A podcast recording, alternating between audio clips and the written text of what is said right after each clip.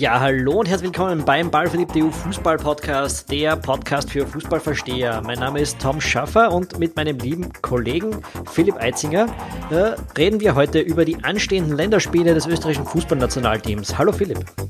Hallo Tom. Philipp, äh, was für Spiele stehen an?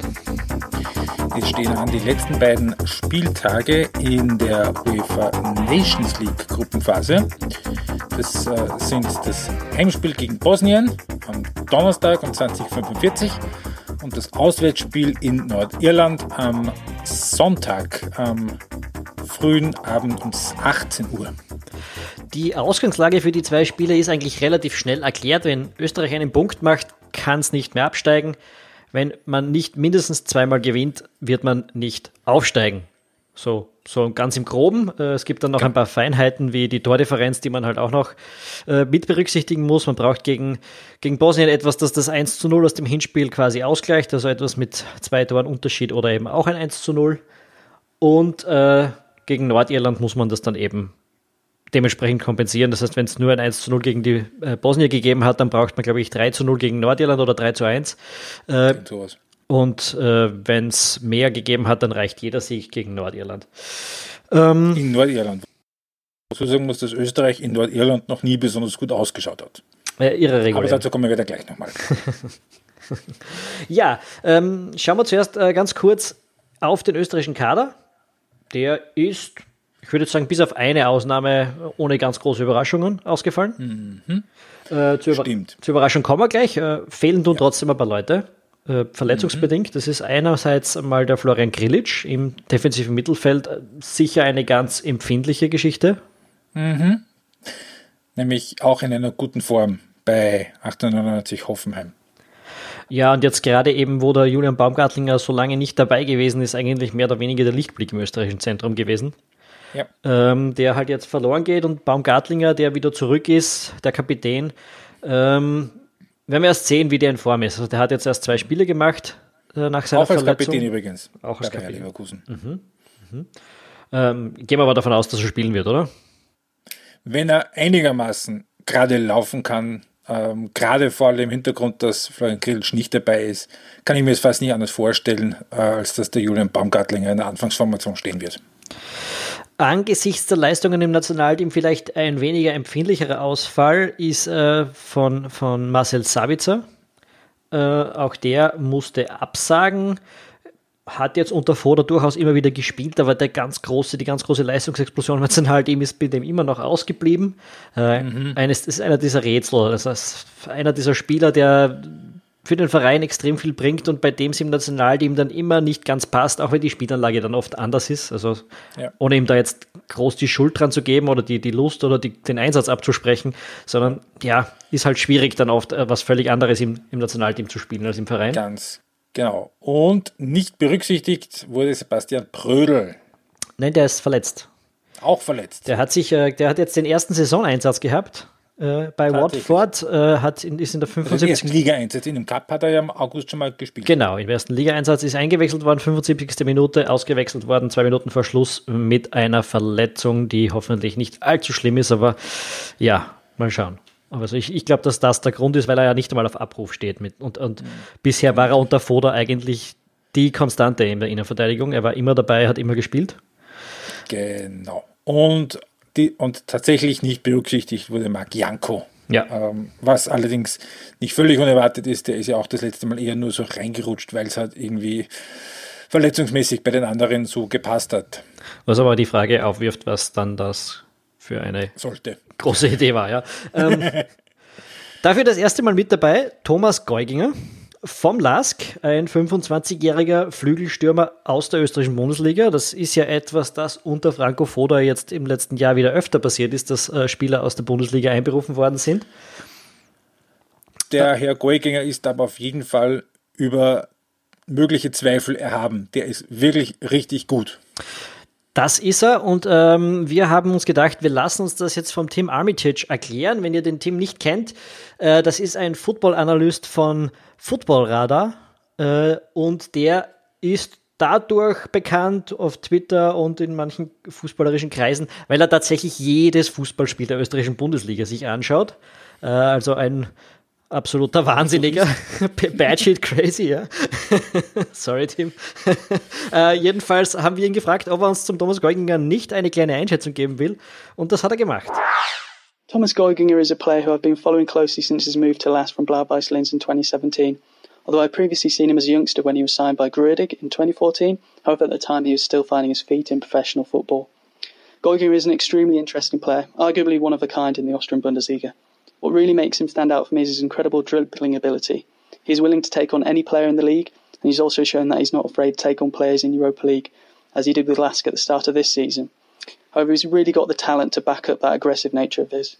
A highlight of his career came last season when he drilled past and through multiple Austria Vienna defenders before scoring. It was reminiscent of one Lionel Messi, and at that point, I really knew that he was going to become a top player at this level. His tenacity and aggression is something that the Austrian national team could really do with at this moment in time. A domestic player is operating at the peak of his powers, and he will bring so much energy and enthusiasm to the team, as well as an eye for goal. Granted, this is Goiginger's first foray into the national team setup, and it could take him time to find his feet. And I would be extremely surprised if Foda had the confidence to throw him into the starting 11 of either of these upcoming Nations League games. Sometimes his willingness to take on the riskier option, such as trying to take on an entire defence, may not go down too well at international level, especially when opponents are much likelier to make you pay for any mistakes. His head has also been known to drop, and in games that Lasker struggling to break down the opposition in, he can often cut a frustrated figure, and I'm not sure the Austria squad needs a second Marko Anautovic in the team. Regardless, I'm professionally and personally delighted that Geuginger has been granted this chance in the Austrian national team. I hope Foda does give him a chance, and equally, I hope Geuginger takes any chances that come his way. Okay, ähm, wir haben gehört, äh, ein dribbelstarker, wir haben, die, die, wir haben das Wort Lionel Messi gehört, äh, ein aggressiver Spieler, ein hartnäckiger Spieler. Hast du da noch was zu ergänzen, Philipp? Äh, einer, der äh, auch durch seine fußballerische Geschichte her gelernt hat, äh, durchzubeißen. Also er ist nicht mehr der ganz der Jüngste, er ist keine 19 mehr, er ist 25, wenn ich jetzt nicht völlig falsch mhm. bin. Hat eigentlich mehr oder weniger seine Karriere schon im Grunde genommen fast aufgegeben gehabt, nachdem er sich in der Regionalliga bei äh, Vöcklermarkt nicht so richtig durchsetzen konnte. Mag auch mit dem äh, zu, mit, mit, mit nicht ganz immer fußballerischen Dingen zusammenging, aber auf jeden Fall ist er dann von Vöcklermarkt von der Regionalliga in die Salzburger Liga zurückgegangen und war eigentlich mehr oder weniger galt als erledigt, die ganze Angelegenheit mit der Karriere. Und dann äh, hat Blaues Linz angeklopft und hat gesagt, na, magst du das nicht nochmal probieren? So, und er hat es probiert und es hat sehr, sehr, sehr gut fun funktioniert. Ähm, und dann ist er halt auf die quasi andere Linzer Vereinsseite gegangen zum Lask und auch dort funktioniert es sehr, sehr gut. Also das ist einer, der, äh, der, der sich durchbeißen kann, auch außerhalb des Platzes, beziehungsweise und auch, auch, auch eben gelernt hat in seiner Karriere, dass es nicht immer nur geradeaus nach vorne geht. Und das tut ihm gut. Ja, und was den Richard Turkovic, einen unserer äh, treuesten Zuhörer, freuen wird, er hat eine Grödig-Vergangenheit. Äh, also die Frage, was es mit Grödig ist, auch diesmal wieder geklärt. Sehr gut. ja, äh, damit der Kader, glaube ich, ganz gut erklärt. Den Rest, der sollte Österreich-Fans eigentlich ähm, durch und durch ein Begriff sein, hätte ich jetzt gesagt. Äh, alle, die mhm. dabei sind, alle sind dabei, sonst außer, außer Grilic, die, die in Contention äh, für einen Startplatz sind und eben Brödel. Mhm. Ja. Genau. Gut. Dann gehen wir nochmal kurz zurück zur Ausgangslage. Also, das ist schon kurz angesprochen. Mit zwei Siegen steigt Österreich auf, sofern jener gegen Bosnien äh, ausreicht, um das 0 zu 1 aus dem Hinspiel zu drehen. Mit zwei Niederlagen steigt Österreich ab, wenn die Niederlage in Belfast hoch genug ist, um den 1 zu 0 Sieg in Wien umzudrehen. Alles dazwischen bedeutet den zweiten Platz in der Gruppe und weiterhin die B-Liga. Was sollte es wieder eine Nations League geben. Sollte es wieder eine Nations League geben. Was heißt das jetzt für die EM-Qualifikation? Und das ist womöglich die spannendere und interessantere Frage. Äh, da geht es nämlich Punkt 1 mal um die Topf-Einteilung, um die Unterscheidung zwischen Top 2 und 3. Das ist relativ schnell erklärt. Die Rechnung ist einfach, steigt Österreich ab, ist es der dritte Topf, wird Österreich zumindest Zweiter, ist es der zweite Topf. Äh, Im ersten werden alle A-Liga-Teams sein, außer den beiden schlechteren Absteigern. Das könnte zum Beispiel Kroatien sein, ist ziemlich sicher auch Island, die dann in den zweiten Topf kommen. Im dritten Topf sind alle B-Liga-Absteiger und die sechs besseren C-Liga-Teams. Also das könnten dann zum Beispiel sein Serbien, Rumänien, die Israelis vom Andi Herzog, aber eben auch Schweden und Irland, die heftig gegen den Abstieg aus der B-Liga kämpfen. Äh, es wäre schon nicht schlecht, wenn es da der zweite Topf werden würde. Definitiv, ja, der Rückfall in den dritten Topf. Wir, wir haben es erlebt äh, über Jahre, was es bedeutet, wenn du da weiter hinten rausgelost wirst. Äh, es ist einfach, es sind einfach zwei schwierige Spiele äh, in, jeder, in jeder Gruppe noch äh, zusätzlich dabei. Genau. Und worum es auch geht, äh, ist die zweite Chance in der EM-Qualifikation. Wenn man dann 2019 es nicht schafft, unter die besten zwei seiner eigenen Gruppe zu kommen, bekommen ja die vier besten, die es da nicht schaffen, aus der Nations League die zweite Chance. Dazu müsste Österreich eben unter die vier besten B-Liga-Teams kommen, die nicht sich nächstes Jahr in die EM-Qualifikation ohnehin durchsetzen. Ja, klar, ist noch viel Spekulation dabei. Jetzt ist Österreich aktuell Sechster von zwölf Teams in der B-Liga. Das würde wahrscheinlich schon mal gut ausschauen. Aber natürlich, da muss man jetzt Punkt 1 natürlich mal abwarten, was jetzt bei den letzten zwei Spieltagen noch rauskommt.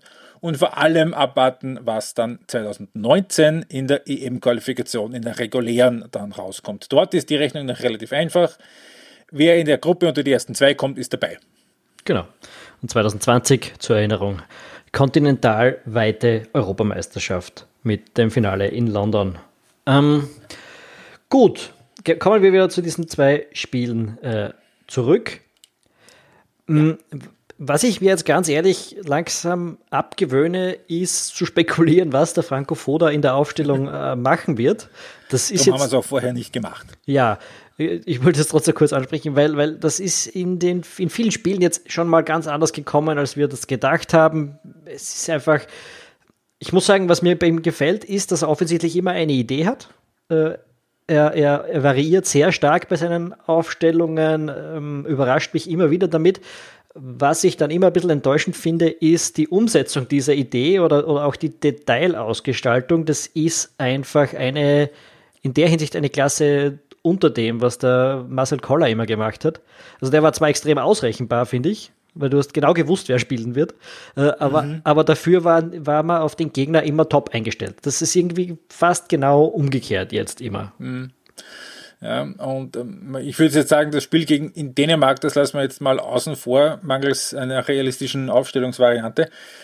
Aber wenn wir uns erinnern an das Spiel äh, daheim gegen Nordirland, 1 zu 0 gewonnen, aber das hat alles sehr altbacken ausgeschaut. Es äh, hat kaum selbst ausgeübten Druck gegeben.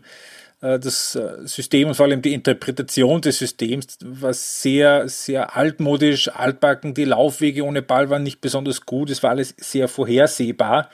Es hat trotzdem zu sieben zum Sieg gereicht, was auch vielleicht ein bisschen was über Nordirland aussagt. Aber die Frage ist jetzt schon, ist das jetzt das wahre Gesicht des Teams unter Foda oder war es eher nur die verunsicherte Reaktion auf die schlechten Spiele im September, vor allem das in Bosnien?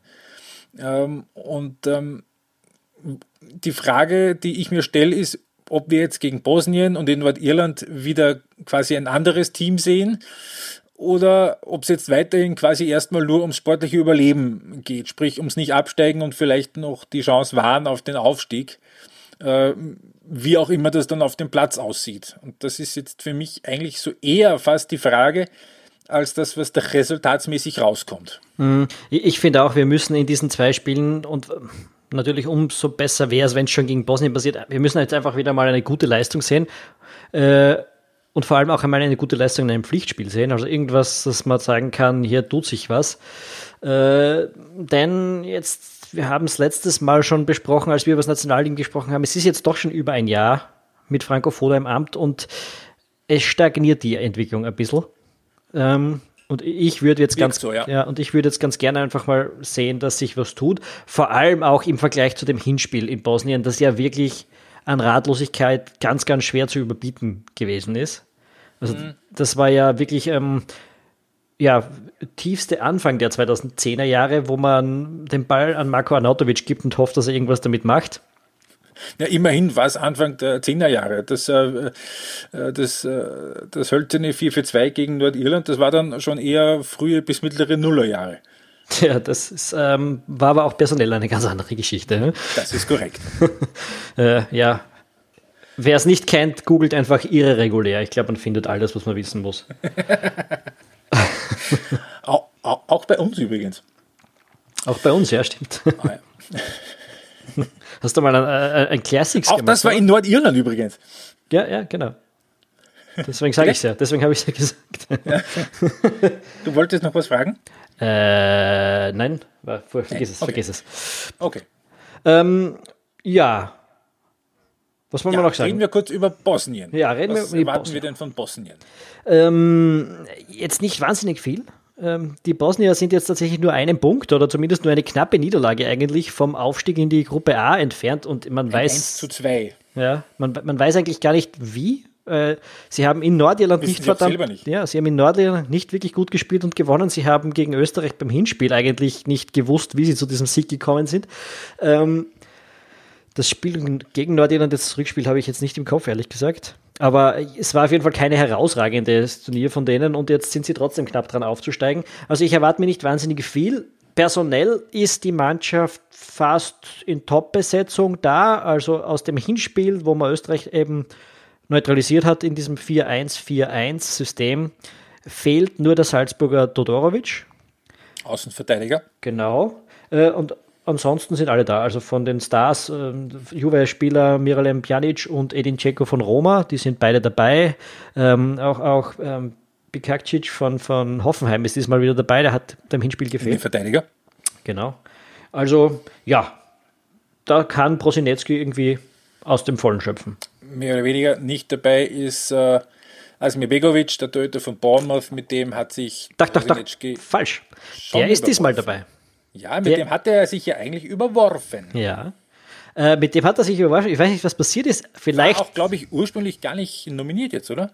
Äh, ich habe ihn in der Nominierung, es war bei Laola 1.at, habe ich ihn gesehen. Oder? Ja, der Bournemouth, der Traumhüter bei Bournemouth, Bournemouth aktueller äh, Sensationssexter in der Premier League quasi Best of the Rest ja, vor Manchester United. Eigentlich die Story der Sensation in England, äh, die Sensation der, der Saison in England momentan ähm, mit einem sehr moderaten Budget auf Platz 6 momentan. Äh, Begovic als Torhüter, wir wissen, das ist ein Spitzenkeeper und darum war es auch so verwunderlich, dass sich ähm, Bosinecki mit dem überworfen hat. Und äh, er wird sich vielleicht angeschaut haben, was, was der Ibrahim Sehic im Tor aufgeführt hat im Nationalteam, sie sich gedacht haben, okay, ich versöhne mich wieder, wenn es denn jetzt stimmt, dass er dabei ist, weil, weil Begovic ist wirklich ein Spitzenmann und es wird nicht leichter, äh, den Bosniern ein Tor zu schießen mit ihm. Das ist, das ist richtig so. Ähm, was äh, erwarten wir uns von dem Spiel in Belfast, wenn wir uns zurück erinnern an Spiele, die wir schon in Belfast hatten. Nicht besonders viel. Also da war eben, ist kurz schon angerissen worden, dieses irre reguläre 3 zu 3. Oder war schon viel. da war schon, ja, da war schon viel, aber es war kein Sieg. Das war im, schlag mich tot, im Herbst 2004 muss das gewesen sein. Äh, mit einem australischen Schiedsrichter, wo sich Hans Gankel nachher mokiert hat, dass die eher Rugby spielen hat lassen als Fußball. Und äh, he might have had a point. Also der Ausrecht, den die Nordiren da in der 93. geschossen haben, der war schon, sagen wir mal, so sehr robust rausgespielt. Ähm, dann gab es ein Spiel in Belfast, das war das entscheidende Spiel in der EM-Qualifikation im Herbst 95. Da brauchte Österreich einen Sieg, um ins EM-Playoff zu kommen äh, hat im Regensturm von Belfast 3 zu 5 verloren. Ja, jetzt, äh, je nachdem, was eben bei Bosnien passiert, sollte Bosnien, äh, Österreich gegen Bosnien nicht verloren haben, geht es für Nordirland schon mal auf jeden Fall um nichts mehr, dann wären sie definitiv abgestiegen. Sollte Österreich gegen Bosnien unentschieden ausgegangen sein, geht es für Österreich auch um nichts mehr. Ähm, das heißt, es, je nachdem, wie das eben am Donnerstag gegen Bosnien ausgeht, könnte uns ein äh, wunderbar wichtiges Freundschaftsspiel in Belfast äh, ins Haus stehen. Nicht dabei bei den Nordiren sind Will Grigg, der ja, ist nicht berücksichtigt worden, und Sechser Oliver Norwood, der ist gelb gesperrt. Da ist mir auch eingefallen, weil du jetzt den Schiedsrichter angesprochen hast. Im Spiel gegen Bosnien pfeift übrigens ein Herr aus Schottland. Das heißt, wenn der dem Ruf der schottischen Liga gerecht wird, dann wird es wieder ein bisschen ruppiger. Das ist ja was, das den Österreichern in Bosnien schon ein bisschen zu schaffen gemacht hat. Mhm. Äh, vielleicht auch noch eine, eine, war auch noch eine kurze Nebenbemerkung wert, finde ich. Genau. Ähm, ansonsten äh, waren die Nordiren ja im Spiel in Wien grundsätzlich von der Idee her nicht so schlecht unterwegs. Da waren es nämlich damals die Nordiren, die den Druck ge ge gemacht haben und den Öster die österreichischen Ballführten angepresst haben. Hat halt dann von der individuellen Qualität nicht ganz gereicht, um, um das äh, zu gewinnen oder irgendwie einen Unentschieden noch äh, mitzunehmen. Du hast im Hinspiel doch geschrieben in deiner Analyse, wenn man schon immer mal wissen wollte, wie ein genau. durchschnittliches Bundesliga-Team gegen eine englische Zweitliga gegen eine genau. englische genau. Zweitliga-Gruppe spielt, dann sollte man sich das Spiel anschauen. Aber nicht zu viel erwarten. Irgendwie so war das, genau. Ähm, ja, und ich erwarte jetzt nicht grob was anderes. Also ähm, natürlich wird äh, die Optik des Spiels in Belfast sehr davon abhängen, wie das Spiel in Wien gegen Bosnien ausgeht. Für das sind jetzt übrigens so ungefähr so 35.000 Karten verkauft. Mhm. Ja, das könnte also, einigermaßen voll werden. Ja. Geht so, ja.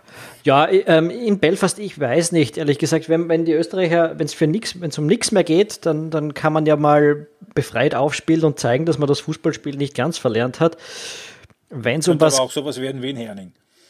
Klar, aber wenn es um was geht, dann verlangt man eigentlich auch, dass, das, äh, dass man dort gut spielt. Also äh, pff, kann man sich jetzt natürlich alles irgendwie zurechtlegen, dass es auch das Gegenteil ist, aber äh, mhm. ich würde mir schon erwarten, dass dieses Spiel dann äh, ernsthaft und, und äh, herzeigbar gespielt wird.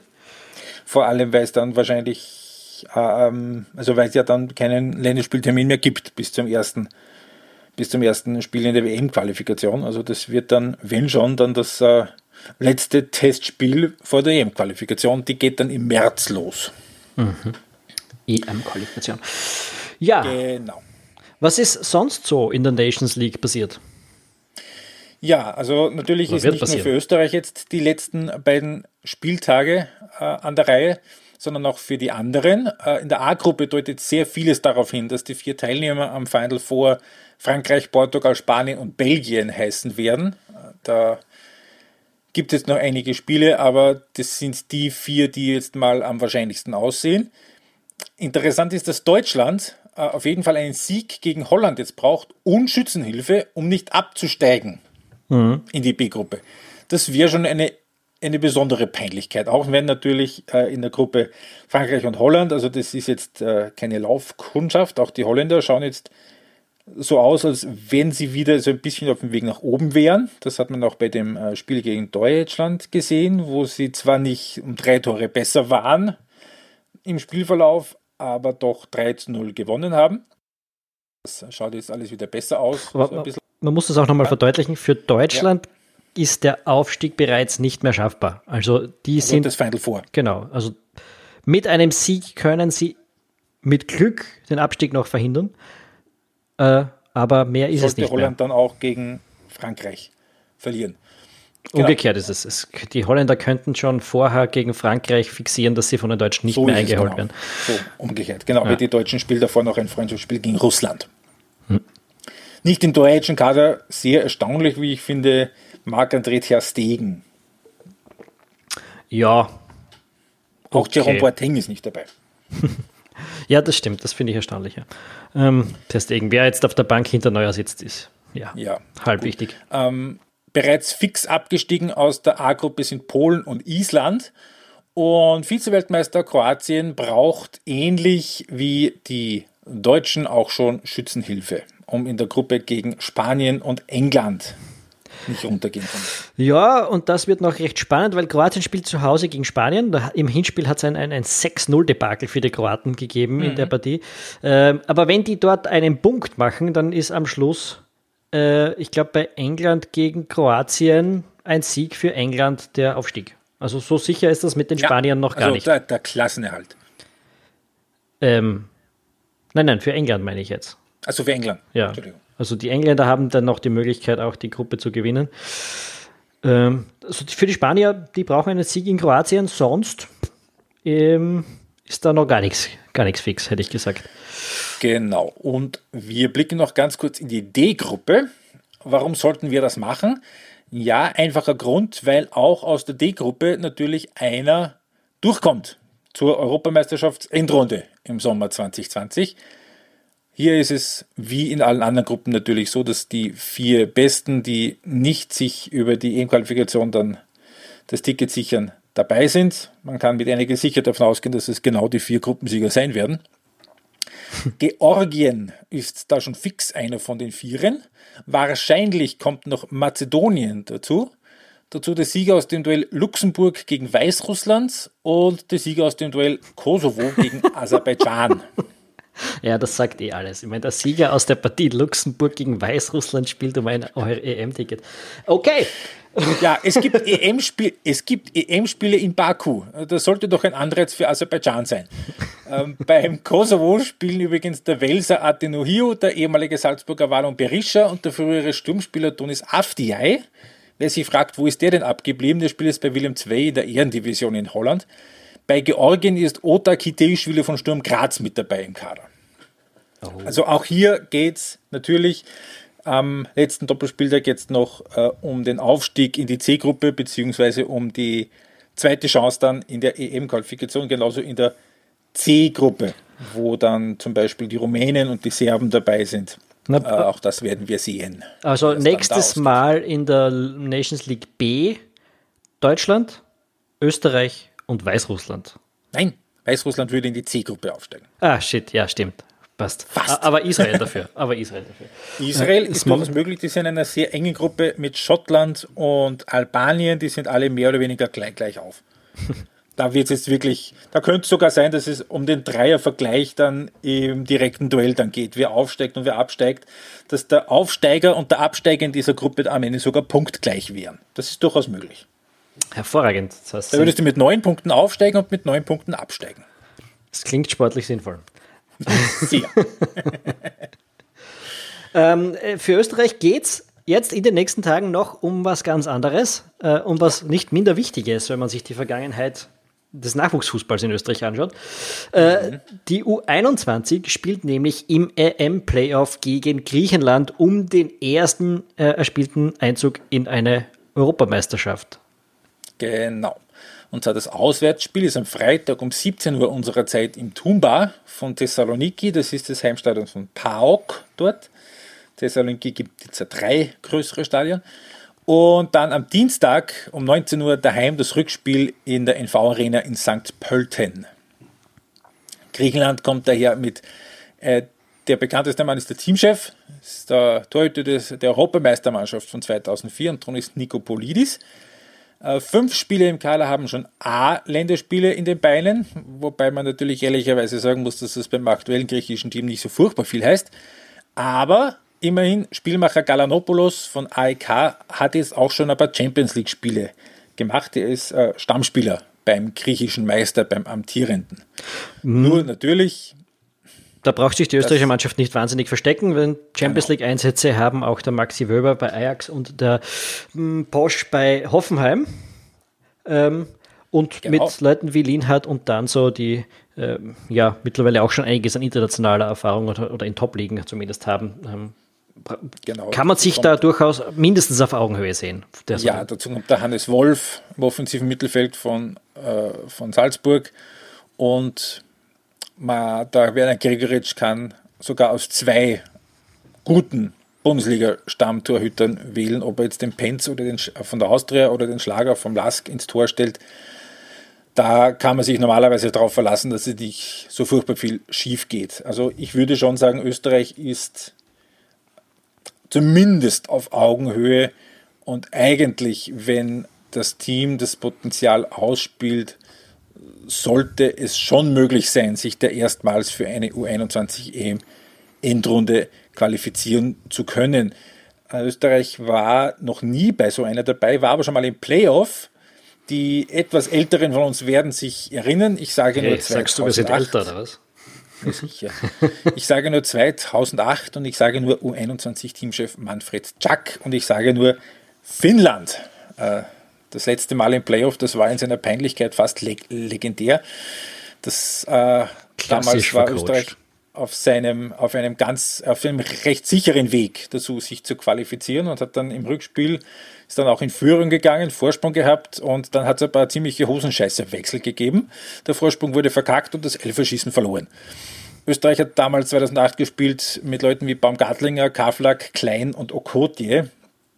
Finnland bei allem Respekt, also da waren die Hettemay-Brüder dabei und Tim Spav, aber trotzdem, also das ja, das war ganz, ganz klassisch vercoacht damals. Ja. Das, war in der, das war so kurz vor der Konstantini-Zeit äh, und der Manfred Schack ist damals für diese großartige Coachingleistung äh, belohnt worden, dadurch, dass er Teamchef-Assistent wurde ja. von Didi Konstantini. Muss man dich jetzt nochmal auf der Zunge gehen, 2008, das war ein Jahr nachdem Österreich äh, bei der U20-Weltmeisterschaft ähm, im Halbfinale war. Ja, genau. Ähm, unter, unter dem Paul Kludovac und ja, dann gegen Finnland gescheitert ist.